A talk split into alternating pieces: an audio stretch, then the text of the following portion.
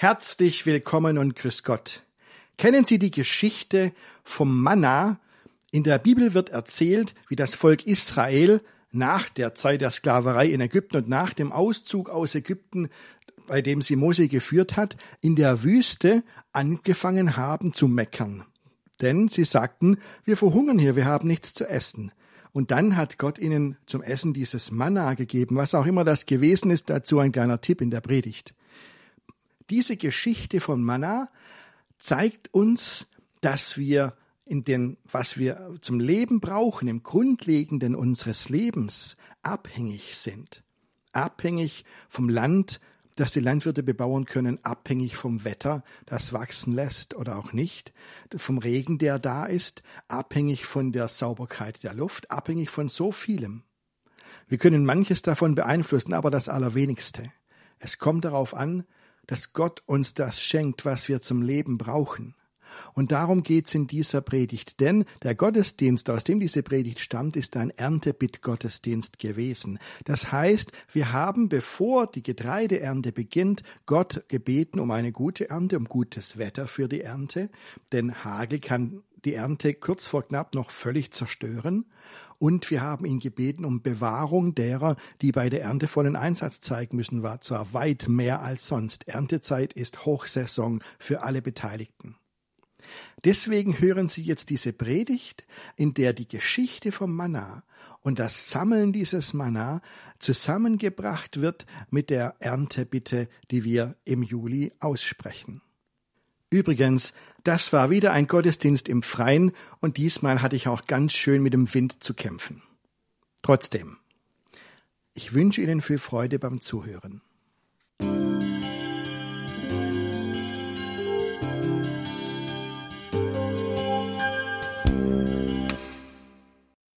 Heute feiern wir Erntebitte, den Erntebitt-Gottesdienst, weil die Erntezeit jetzt beginnt.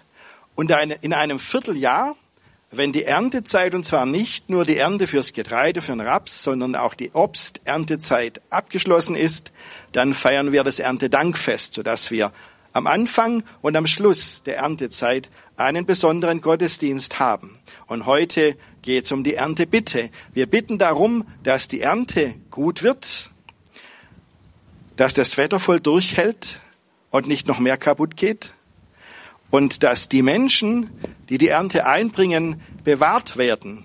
Denn in dieser Zeit, wo Erntezeit ist, habe ich mir sagen lassen, kommt man mit einem, mit einem Acht-Stunden-Tag nicht ganz hin. Da geht's ums Ganze, da ist Einsatz gefragt von allen, da muss alles flutschen und das ist natürlich eine Kräftesache. Und wenn wir heute über die Ernte bitte nachdenken, dann ist da diese Geschichte von dem Manna in der Wüste. Sie haben sie gerade gehört in der Schriftlesung.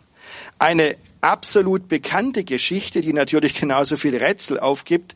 Ich sage nur mal kurz, was bisher geschah. Also, das Volk Israel war in Ägypten jahrhundertelang, das ist jetzt zweieinhalbtausend Jahre her, wurden dort dann zuletzt als Sklaven gehalten hatten es wirklich nicht gut, aber sie haben zu Gott geschrien, dass es endlich anders werden soll. Und Gott hat dann ihre Hilferufe gehört, hat Mose losgeschickt. Dann kam der Auszug aus Ägypten und sie waren auf dem Weg durch die Wüste ins gelobte Land. Und auf diesem Weg waren sie dann kurz vor dem Berg Sinai. Und dann passierte es.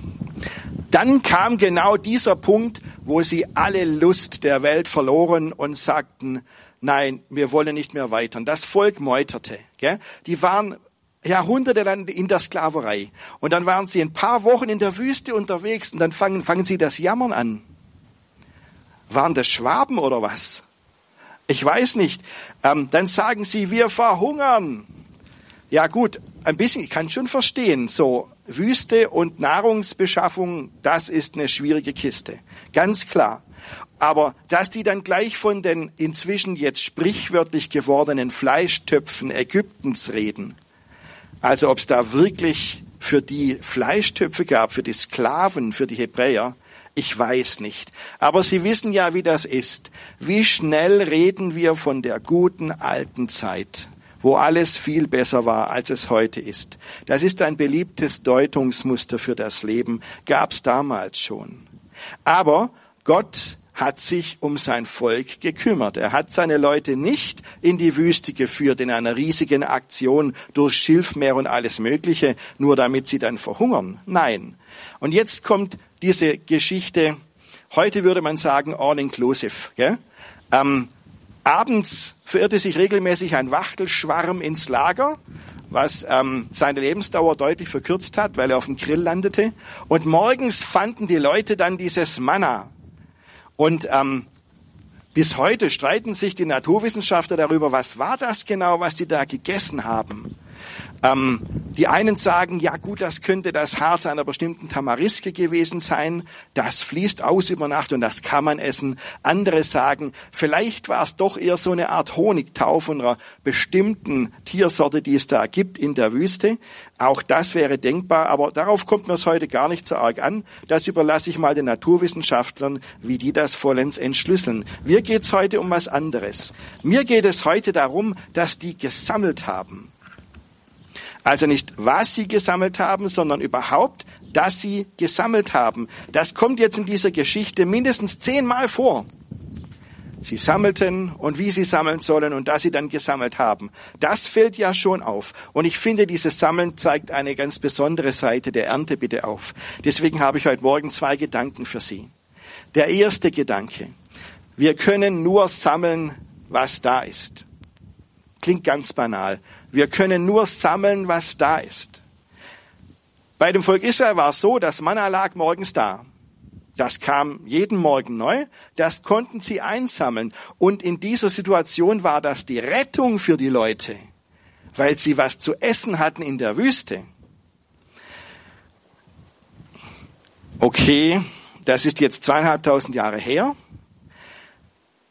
Mit dem Sammeln haben wir es nicht so. Okay, wenn Sie in mein Büro schauen würden, würden Sie anders urteilen. Ich sammle alles, was es gibt. Aber ähm, normalerweise, wenn es ums Essen geht, wir sammeln nicht mehr. Wir sammeln höchstens mal Pilze im Wald oder Heidelbeeren. Aber ansonsten ernten wir, was wir angebaut haben. Und wir, wir kaufen uns was zu essen in einem Laden. Wir sammeln nicht mehr. Das ist vorbei. Aber Gemach, Gemach, so schnell würde ich die Sache mit dem Sammeln nicht auf den Erledigthaufen legen. Denn das Sammeln zeigt uns etwas Besonderes. Man kann nur das, man kann nur dann was sammeln, wenn auch etwas da ist. Und im Wesentlichen ist das heute auch nur so. Wir können zum Beispiel nur den Boden bewirtschaften, den wir haben. Und wenn wir den verbauen, dann fehlt er fürs Bewirtschaften. Vom Landverbrauch redet man dann. Und da müssen wir überlegen, was gibt's für Ausgleichsmaßnahmen. Wir können nur dieses Wetter hier nutzen, das wir hier haben. Wir haben kein anderes Wetter als das, was gerade ist. Und nur um das geht's hier. Und in der Landwirtschaft muss das einfach stimmen, damit es wird. Und wenn es nicht stimmt, dann wird nichts. Der Mai war richtig trocken in diesem Jahr. Und dann haben wir schon ähm, Angst bekommen und gesagt, wenn das so weitergeht, sieht es ganz schlecht aus mit der Ernte. Im Juni kam dann gerade rechtzeitig noch der Regen und jetzt vor vorletzten Freitag zog dann dieses Unwetter vorbei mit dem Hagel, das in Hildritzhausen, wenn ich es recht weiß, so etwa zehn Prozent der Ernte schon vernichtet hat. In anderen Nachbarorten ist es sogar noch mehr. Es kommt, wir haben kein anderes Wetter als dieses hier. Wir haben keine andere Luft als dieses hier. Und wenn da zu viele Schadstoffe sind, dann können wir auch nichts anderes einatmen. Wir haben eigentlich, wenn man es global sieht, keine andere Erde als die hier. Es gibt keine zweite, auf die wir ausweichen können. Das wissen wir alles. Aber, und jetzt kommt wieder der Punkt, wo ich als Pfarrer rede. Wir haben das. Wir haben diese Erde, wir haben das Land, wir haben das Wetter. Wir haben dann die Ernte. Gott hat zu Israel gesagt, ihr werdet so viel bekommen, dass ihr satt werdet. Daran sollt ihr erkennen, dass ich der Herr, euer Gott bin. Das heißt, dass wir diese Erde haben, dass wir das Land haben, dass wir die Ernte haben, dass es wächst. Das ist erstens ein Geschenk. Und zweitens ein Geschenk des Himmels. Ein Geschenk von Gott. Wer sammeln kann, weil was da ist, der kann sagen, danke Gott. Danke, dass es was gibt zu sammeln. Und deswegen feiern wir hier auch die Erntebitte, um uns das bewusst zu machen. Aber wenn wir nachher das Fürbittgebet sprechen, dann fangen wir auch nicht mit Bitte an, sondern erst mit dem Danke. Und dann erst kommt an zweiter Stelle das Bitte. Denn Gott erhält unsere Welt. Er hat uns die Schöpfung anvertraut, damit wir sie bebauen und bewahren. Aber wie gesagt, er hat sie uns anvertraut. Er kümmert sich um uns. Und deswegen ist es gut, Danke zu sagen, denn jedes Mal, wenn wir Danke sagen, geht das in Erfüllung, was Gott eigentlich so gedacht hat, dann sehen wir, dass Gott der Herr ist. Und ich gehe mal noch einen Schritt weiter mit dem Sammeln. Es ist nicht nur so, dass uns das Sammeln zeigt, dass erst was da sein muss, sondern bei allem, was wir anbauen und kaufen, zeigt uns dieses Sammeln auch, dass es gut ist, das Wert zu achten und Wert zu schätzen, was wir da sammeln, was uns geschenkt ist. Wir haben ja, wie gesagt, nur diese eine Erde. Und es sollte uns nicht egal sein, was wir darauf machen. Deswegen ist es gut zu fragen, wo kommen denn eigentlich die Lebensmittel her und wie werden sie produziert? Ich glaube, dann kann man nicht die Augen verschließen.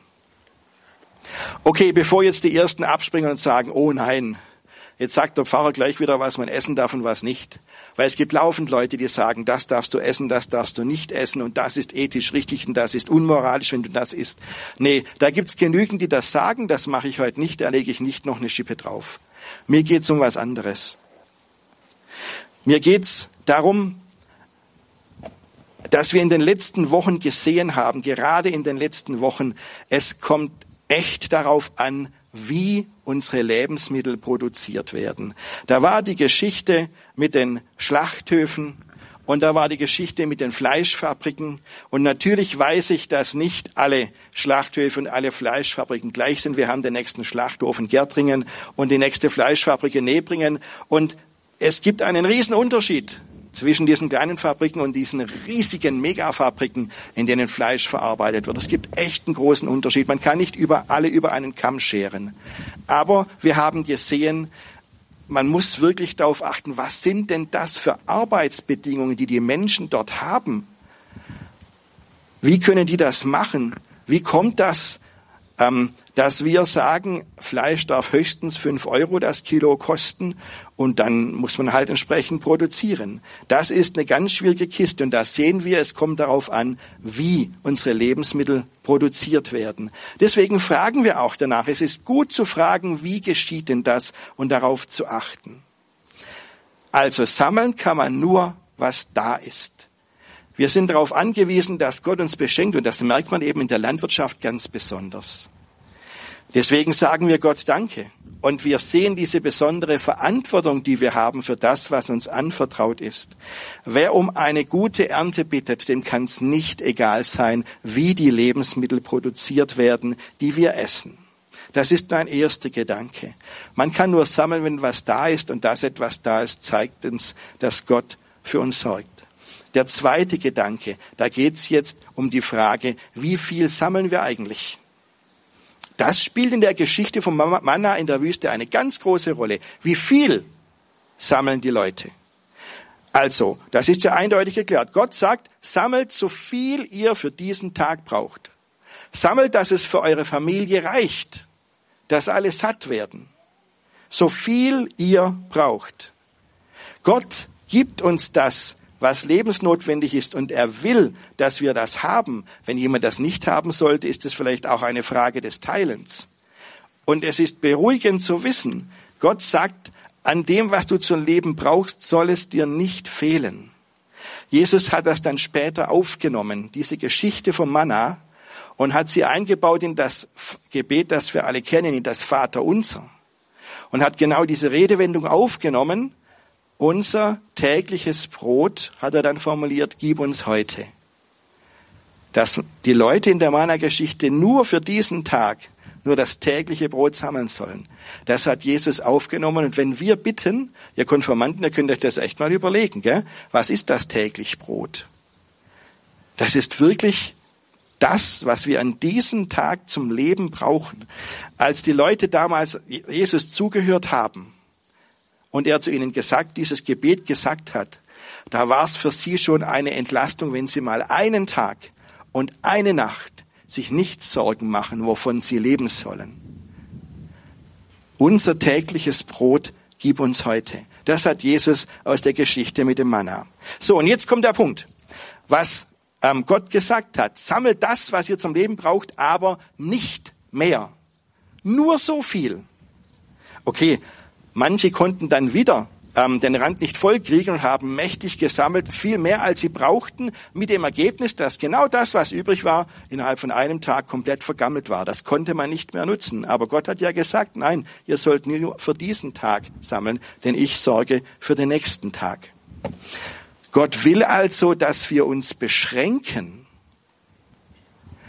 dass wir uns beschränken, dass es für alle reicht und dass die Erde nicht schneller kaputt gemacht wird als es dann läuft tatsächlich. Gott will einen Riegel vorschieben vor die Gier, indem er uns, uns sagt, sammelt nur das, was ihr braucht. Versucht nicht immer noch was rauszuquetschen und noch mehr rauszuholen. Versucht nicht es immer billiger zu kriegen und noch mehr zu kriegen fürs gleiche Geld. Das hat alles Grenzen. Na, und trotzdem gibt's da eine Tendenz bei uns, gell? Überlegen Sie mal, ähm, Goethe. Als Goethe gelebt hat, ähm, da haben die Leute im Schnitt, das hat, hat jemand ausgerechnet, ähm, haben die Leute im Schnitt 75 Prozent, drei Viertel ihres Einkommens benutzt, um Essen, für, für das Essen zu sorgen. Lebensmittel allein haben drei Viertel des Einkommens verbraucht. So, und jetzt frage ich Sie heute, 2020, wie viel Prozent von unserem Einkommen wird im Durchschnitt von uns für Lebensmittel verbraucht? Jetzt bin ich mal gespannt, was Sie sagen.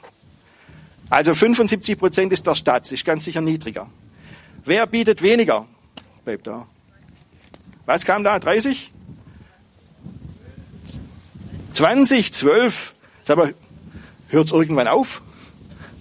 20, 12. Okay, also die die Wissenschaftler sagen, zumindest das, was ich weiß, 14 Prozent von unserem Einkaufen müssen wir noch für Lebensmittel verwenden. Mehr verwenden wir nicht mehr. Das liegt daran, dass die Lebensmittel so billig geworden sind, was ja was Gutes hat. Niemand muss mehr hungern. Jeder kann sich Lebensmittel leisten. Jeder kann sich auch das leisten, was er tatsächlich an Vorrat braucht. Ähm, mehr ist nicht. 14 Prozent. Aber irgendwann geht die Entwicklung in die falsche Richtung, wenn sie einfach weiterläuft. Gell? Es kann nicht noch weniger werden, weil die Leute, die es produzieren, müssen von was leben. Und das ist die Kehrseite der Medaille. Wenn Essen so billig ist, ist mir doch wurscht, ob ich halt jetzt einmal einkaufe oder ob ich doppelt so viel kaufe, kostet ja fast nichts. Gut, dann muss man es halt am Schluss wegwerfen, aber es kostet ja nicht viel. Mensch, ich habe gelesen, ähm, dass jeder deutsche Haushalt in einem Jahr Moment mal, wie viel Kilo Lebensmittel, also frische Lebensmittel, gute Lebensmittel wegwirft? 85 Kilo. Jeder Haushalt in jedem Jahr. Was man damit machen könnte, das ist die Kehrseite der billigen Lebensmittel. 85 Kilo. Gott will, dass wir das wertschätzen, was er uns gibt. Dass wir uns selbst beschränken, dass, es ein, dass die Gier eine Grenze hat. Also, um das geht es bei der Geschichte von dem Manna. Und dann geht es noch um eine kleine Sache mehr. Also wir sollen ja nur so viel sammeln, wie wir tatsächlich für diesen Tag brauchen. Okay? Ja? Aber was ist dann mit morgen? Und dann sagt Gott, naja, morgen sorge ich wieder dafür. Die, die Israeliten haben jeden Tag Manna sammeln können, jeden Tag frisch, täglich frisch. Das ist ja was. Aber wissen Sie, da überlege ich mir, schaffe ich es überhaupt, mich auf das zu beschränken, was ich für diesen Tag brauche? Und schaffe ich es überhaupt, ähm, das durchzuziehen? Das ist doch auch eine Frage des Gottvertrauens. Traue ich Gott zu, traue ich ihm wirklich zu, dass er mich versorgt? Antwort, nein. Erinnern Sie sich noch, wo wir, wo wir noch jung waren im, im März dieses Jahres? Als das äh, mit dem Virus angefangen hat, gell? Wie haben da die Supermarktregale ausgesehen? Putzmittel gab es, glaube ich, genug, aber Bestimmte Produkte, die Regale waren leergeräumt in Deutschland, in einem der reichsten Länder der Welt. Gott sagt, vertraut mir, dass ich euch morgen auch noch versorge. Und wir sagen, tut mir leid, Gott. Also Vertrauen ist gut, Kontrolle ist besser. Wir schaffen uns jetzt mal ein Vierteljahresvorrat an und bunkern den irgendwo. Das ist der Knackpunkt. Wenn ich sage, das ist eine Frage des Gottvertrauens, dann werden sofort einige jetzt einwenden, nein, nein, ich misstraue nicht Gott, ich misstraue dem Einzelhandel und ich misstraue den Lieferketten und ich misstraue den Herstellern. Aber ich sage, hört mal, wir sind eines der reichsten Länder der Welt, wir müssten das doch hinkriegen. Wenn jemand, dann wir. Also das ist doch nur vorgeschoben. Nein, ich behaupte, es geht ums Gottvertrauen. Also ich weiß, dass das eine steile These ist. Wer Hamsterkäufe macht, dem fehlt Gottvertrauen. Steile These. Aber ich würde mal sagen, zum drüber nachdenken ist das gut genug, diese These. Es geht ums Gottvertrauen. Es geht ganz praktisch darum, wird Gott mich morgen versorgen? Ein Bekannter von mir hat dann äh, ein paar Wochen später, als es noch die heiße Phase war, ähm, hat Folgendes erlebt. Äh, der hat wirklich zu knapp kalkuliert und dann eine bestimmte Papiersorte, die man so braucht im Alltag, ging ihm dann aus. Und ähm, dann ging er in den Laden und die Regale waren leer. Nichts machbar. Dann hat er über WhatsApp geschrieben, dass eine Gruppe von Leute, ähm, stellt euch mal vor, ich war im Laden, ich habe echt kein Klopapier mehr und nichts mehr bekommen, gar nichts mehr im Haus. Aber irgendwie wird es schon gehen, wir sind ja einfallsreich. Gell? Am gleichen Tag nachmittags klingelte es an seiner Haustür, kam jemand vorbei und sagte, da hast du zwei Rollen. Dann hatte er für den Tag wieder genug. Es geht. Die Frage, vertrauen wir tatsächlich Gott in unserem Alltag? Natürlich müssen wir vorausschauen, planen.